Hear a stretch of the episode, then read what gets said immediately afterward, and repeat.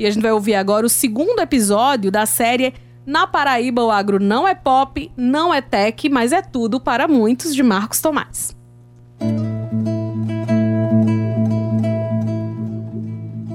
O que eu tinha de fazer era que eu saí de Itaparoca para Curra Grande a pé, caminhando no braço trabalhar. Só que aí depois foi melhorando, a gente comprou uma bicicleta.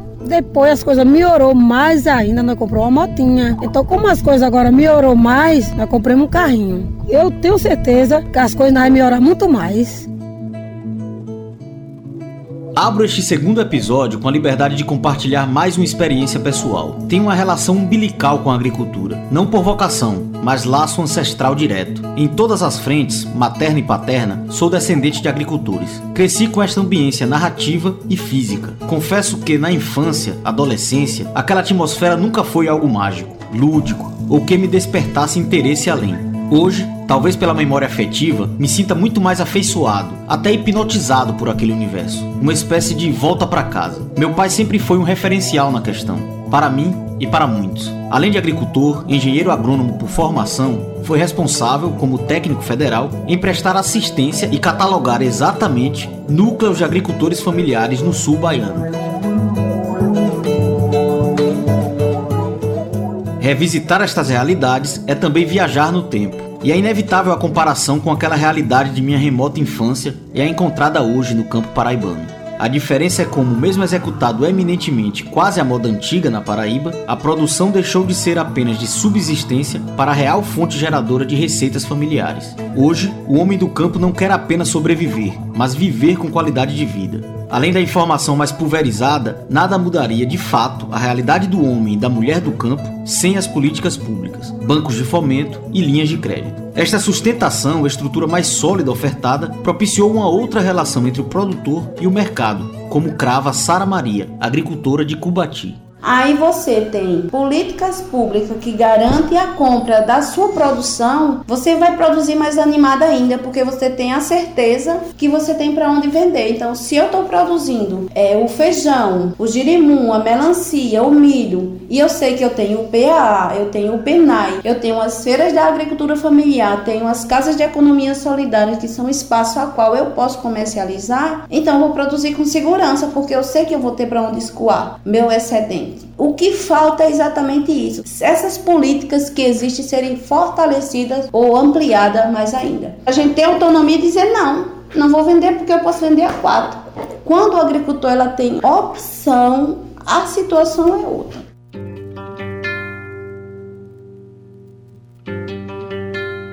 O desconhecimento sobre a oferta e possibilidade de acesso a crédito ainda é um entrave e tabu regional para o homem do campo desfrutar das linhas de crédito e benefícios. É o que reconhece Keck Rosberg, gerente executivo do Banco do Nordeste do Brasil, uma das instituições financeiras nacionais com maior atuação no desenvolvimento econômico do campo. Muitos têm até conhecimento da existência dessas linhas de crédito, mas eles ficam um pouco receosos com a instalação das placas, até que eles participam normalmente de um dia de campo ou um vizinho deles faz a instalação e eles veem funcionando na prática. O gerente também apresenta algumas das dezenas de linhas de créditos disponibilizadas para o setor, além dos canais de acesso junto ao BNB. Aqui no Banco do Nordeste, nós temos várias linhas de crédito para os agricultores familiares, como por exemplo o Pronaf Mais Alimentos, que é focado no incremento da produção de alimentos, agropecuária, tubérculos, na agricultura familiar. Nós temos o Pronaf Semiárido, que é focado, ou seja, o propósito principal dessa linha seria a instalação de infraestrutura hídrica na propriedade rural e a gente sabe que é essencial aqui no semiárido nordestino. Nós temos o Pronaf Agroecologia, com foco na produção agroecológica e sustentabilidade, e o Pronaf Bioeconomia, que é o Pronaf focado na produção de energia sustentável, seja ela de energia solar, seja ela de biodigestor. Além de outras linhas de crédito que nós temos também na agricultura familiar. Essas eu gostaria de destacá-las. E último, essa que eu mencionei, né, que trata do sol, é um, tem um poder de revolucionar o Nordeste e a vida do produtor rural. Porque além de ele não ter o custo da energia, ser reduzido bastante esse custo da energia, ele inclusive na possibilidade possibilidade de, do excedente né, dessa energia ela pode ser compensada posteriormente pelo mesmo produtor rural. Esta desinformação também era a realidade do senhor Manuel Alves, produtor de queijo em Salgado de São Félix. O desconhecimento sobre possibilidades tecnológicas se soma à descrença e medo histórico de endividamento, algo como um monstro em forma de banco ameaçando tomar sua propriedade. Apresentado a uma proposta de energia alternativa com uso de placas solares, recusou expressamente. Convencido, contraiu financiamento junto ao Banco do Nordeste, o que representou a economia quase de todo o consumo mensal foi que primeiro botou placa aqui em Sagação Falho foi eu. Rapaz, economia grande, porque hoje em dia aqui, hoje se eu tivesse pagando a, aqui a energia, a energia hoje aqui é para mais de R$ 1.500 por mês. Veja bem, eu tenho quatro freezer, três geladeiras, aí tem três ar funcionado, tem mais bebedor d'água, é para mais de, mais de 1.500 conto. Hoje eu tô pagando mais porque eu consumi mais do que ela gera. Ela gera hoje 1.100, já meses que veio mais alterado, porque eu muito, muita ração, sabe? E foi, eu comprei as placas e talvez da placa ainda tirei o financiamento pra vaca. Menos de dois anos depois, mais do que triplicou o rebanho e a produção. Hoje são 100 cabeças de gado, que multiplicaram a produção diária de leite de 200 para 700 litros. Manuel revela ainda que a boa experiência e margens acessíveis de juros, além da boa relação com a instituição financeira, transformou em prática corriqueira as linhas de crédito para custear a produção. Eu não gostava de banco, mas assim, ele não né? Você vamos pro banco, vamos pro banco. E o banco deu certo, porque eu comprei as vacas e foi aumentando a, a produção, né? A, aumentando a matriz. Que o banco é assim, se ele contar certo com o banco, ele não se aperta não, ele vai diretamente, né? Em outra ponta da cadeia produtiva paraibana, Claudiene de Farias fez das linhas de crédito um parceiro constante para impulsionar sua produção e dinamizar sua atividade. Integrante da cooperativa Artesa, que abordaremos em destaque mais à frente, Claudiene é filha de artesão. Cresceu em meio às tiras e peças de couro, como a maior parte dos moradores do distrito da Ribeira, em Cabaceiras mas foram as trocas de experiências, cursos de capacitação surgidos a partir da formação da cooperativa que a permitiu ver novos horizontes na sua própria atividade. A gente tem máquinas que a gente comprou através do, do empréstimo de empreender. Já fiz empréstimo no Banco Nordeste também. Eu aplicava tudo em matéria-prima, em couro, em fivela. O que eu cheguei a tirar foi, o máximo foi 12 mil no crédito amigo. Que ele vai crescendo, né? Você vai tirando e vai sendo acrescentado. Eu só teria chegar até 12 mil. Aí eu comprava tudo em matéria-prima. Esse crédito me ajudava demais a expandir, me ajudou demais a expandir a produção. No caso do crédito amigo, o empreender, a gente tirou para máquinas e para a matéria-prima também. Que a matéria-prima para a gente, assim, como a gente trabalha, principalmente com ferragem de qualidade, não é qualquer ferragem que você compre em qualquer lugar, tem que ser ferragem de boa, entendeu? Proporcionou tantas coisas, tantas oportunidades que a gente teve de, de parceiros que a gente já foi, tudo através que eu, eu, eu, assim, não me imaginava que eu fosse conseguir, entendeu? Mas assim, eu digo, eu digo, Marcos, assim, a cooperativa para mim foi assim, um, um, um alavanca na minha vida, entendeu? Tu tá aqui com, com aquilo ali e abria um, um leque de várias Multiplicou coisas. as possibilidades. Nossa, né? nossa, demais, demais. O empreender, citado por Claudiene, por sinal, é uma outra mola propulsora da agricultura paraibana. Programa estadual tocado pelo governo da Paraíba se soma às linhas de crédito convencionais e também já muda a realidade de muita gente no agro paraibano. Eu comecei a aperrear minhas, minhas companheiras para a gente fazer um projeto. Vamos fazer um empréstimo tu é doida, Lívia. Como é que vai fazer empréstimo? A gente não tem dinheiro nem. A gente não tem dinheiro pra gente. Eu disse, mas a gente trabalha, a gente faz empréstimo, trabalha e vem. Porque a gente não. Se a gente não fizesse um empréstimo, a gente não tinha como fazer nossa cozinha. A gente não tinha condição de fazer a cozinha. Mesmo trabalhando do jeito que a gente tava, o dinheiro era pouco. E esse foi empreender?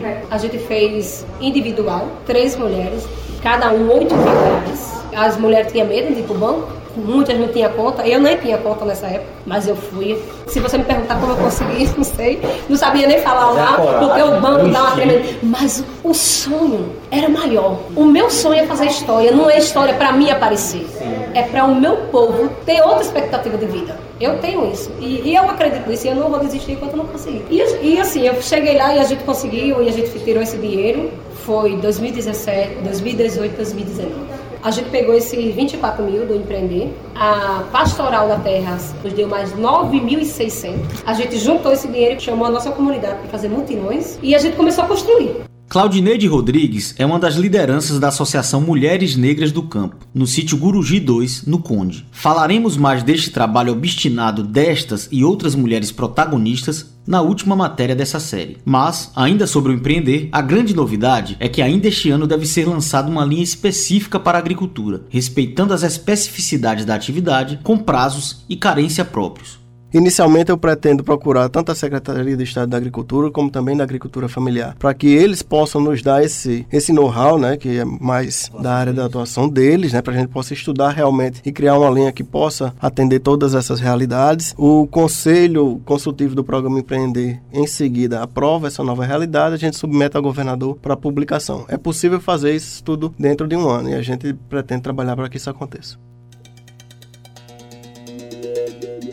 A busca por otimização da produção, aliás, é um desafio de todos os modelos de organização no agro paraibano. Da agricultura familiar já citada a empresas de pequeno, médio e grande porte. Sem falar das cooperativas. O desafio é minimizar custo, maximizar tempo de produção e elevar produtividade. Nesta perspectiva, a cooperativa Frutia Sul, sediada em Rio Tinto, mas com membros espalhados por 15 municípios do litoral norte paraibano, projeta as maiores dificuldades para a entrada no mercado convencional.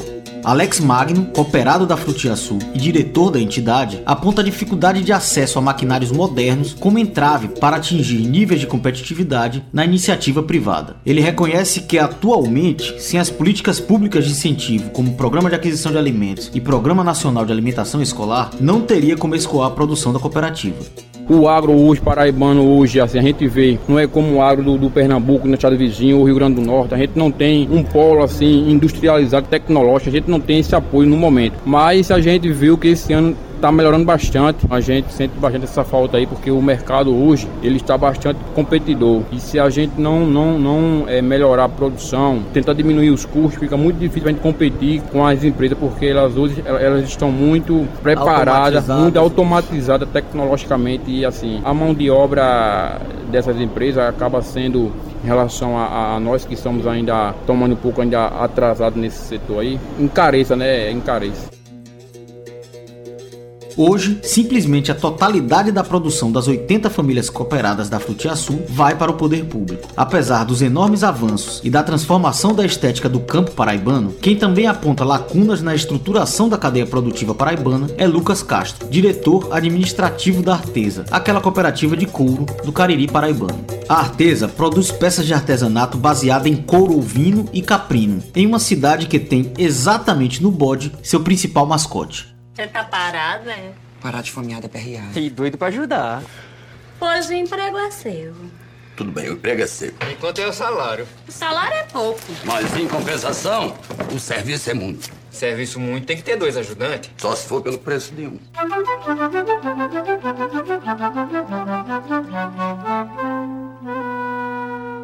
Cabaceiras, antes de ser a Hollywood nordestina e palco de filmagens de quase uma centena de megaproduções cinematográficas nacionais, é a terra da festa do bode rei. Um desavisado, em olhar rápido, logo supõe que as milhares de peças de couro produzidas mensalmente pela cooperativa são de animais locais. É nessa brecha que Lucas aponta a falha em estabelecimento de um plano macro para o desenvolvimento econômico local. Pouco, quase nada das peles que se transformam em couro vem da região. Segundo cálculos feitos pelo próprio diretor, cerca de 4 milhões de reais são despejados anualmente em estados vizinhos para aquisição das peles que alimentam a produção local. Hoje a gente está fazendo em torno de 20 mil peles caprinas e ovinas por mês. Uma pele produz uma bolsa? Depende da bolsa, mas produz. Em média, sim. Uma mochila não. Mas uma mochila bolsa, são as três? Umas duas, umas duas peles. E aqui, por exemplo, a só metade é daqui então, da região? Metade do, do, dessa. Não chega a metade? Não chega a metade, não chega tudo de fora. A pele in natura, que eu falo, aqui é beneficiada no curtume. E a gente já pega essa pele salgada, depois que é retirada do animal, abate, faz fora. Mas aqui não se retira nada, então, da pele? Aqui pouquíssima coisa.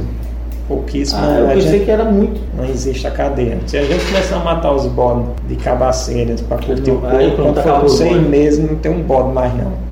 Ou seja, a Paraíba que, assim como praticamente todos os estados brasileiros, sofre da ausência de beneficiamento do que é produzido na terra, em um raro caso de atividade de manufatura industrial local, não consegue coordenar toda a cadeia produtiva. A gente tem muito de querer cobrar e pedir aos políticos. Ah, não sei o que. Aí você, muitas vezes, você pega uma cooperativa, você liga a um determinado partido político e daqui a quatro anos esse partido ele não liga, não ganha. Aí entra outro e dá um pé na bunda porque você sabe que você é daquele partido.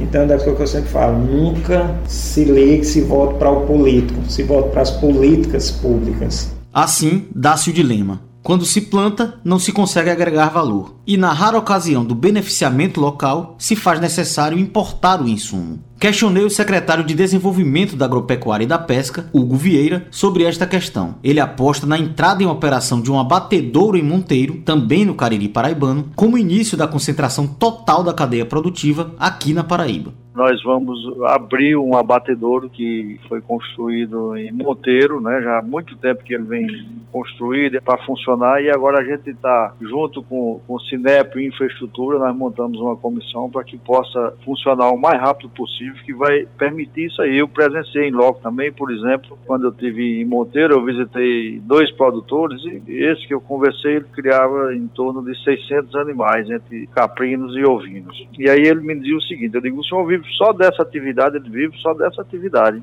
sobrevive só dessa atividade. É eu, meu filho, mais um funcionário. Ele reclamava e pedia que a gente, esse abatedor que faz 20 anos que começou a ser construído lá em Monteiro, que a gente botasse ele para funcionar, porque eles hoje vivem muito na mão do atravessador. Porque como ali é uma região de divisa, muito provavelmente muitos são vendidos vivos para o estado de Pernambuco. Então ele reclamava o seguinte, que o ciclo dele de 600 animais permitia que toda semana, todo sábado ele comercializasse 20 e falava que o preço médio em torno de 300 reais, que ele faturava nesses 26 mil reais, tirava os custos, ainda sobrava um, uma parte boa que ao acumulado do mês daria para ele viver tranquilamente e ter tranquilidade. Tirava todos os custos que tinha. Só que ele saía para a feira com esses 20 animais e chegava lá, o atravessador só os procurava no final da feira e só pagava aí 200 reais, querendo barganhar o, o preço, né, para que ele ganhe na, na compra e na venda do atravessador. Então, esse funcionamento desse abatedor, eu acredito que vai ajudar em muito essa situação, porque vai ser abatido na região os animais, né, e aí vai ter essa matéria-prima para que o artesão possa trabalhar. É sobre esses desafios de desenvolvimento econômico integrado e coordenado do campo, os modelos de organização do agro paraibano e a importância da atividade do campo para toda a sociedade global que trataremos no próximo episódio da série. Na Paraíba, o agro não é pop, não é tech, mas é tudo para muitos. Esta série é um produto da Rádio Tabajara, emissora da empresa paraibana de comunicação. A edição de áudio e montagem coube a João Lira e Marcos Pac. Produção de Fernanda Gonçalves. O roteiro e redação é meu, Marcos Tomás.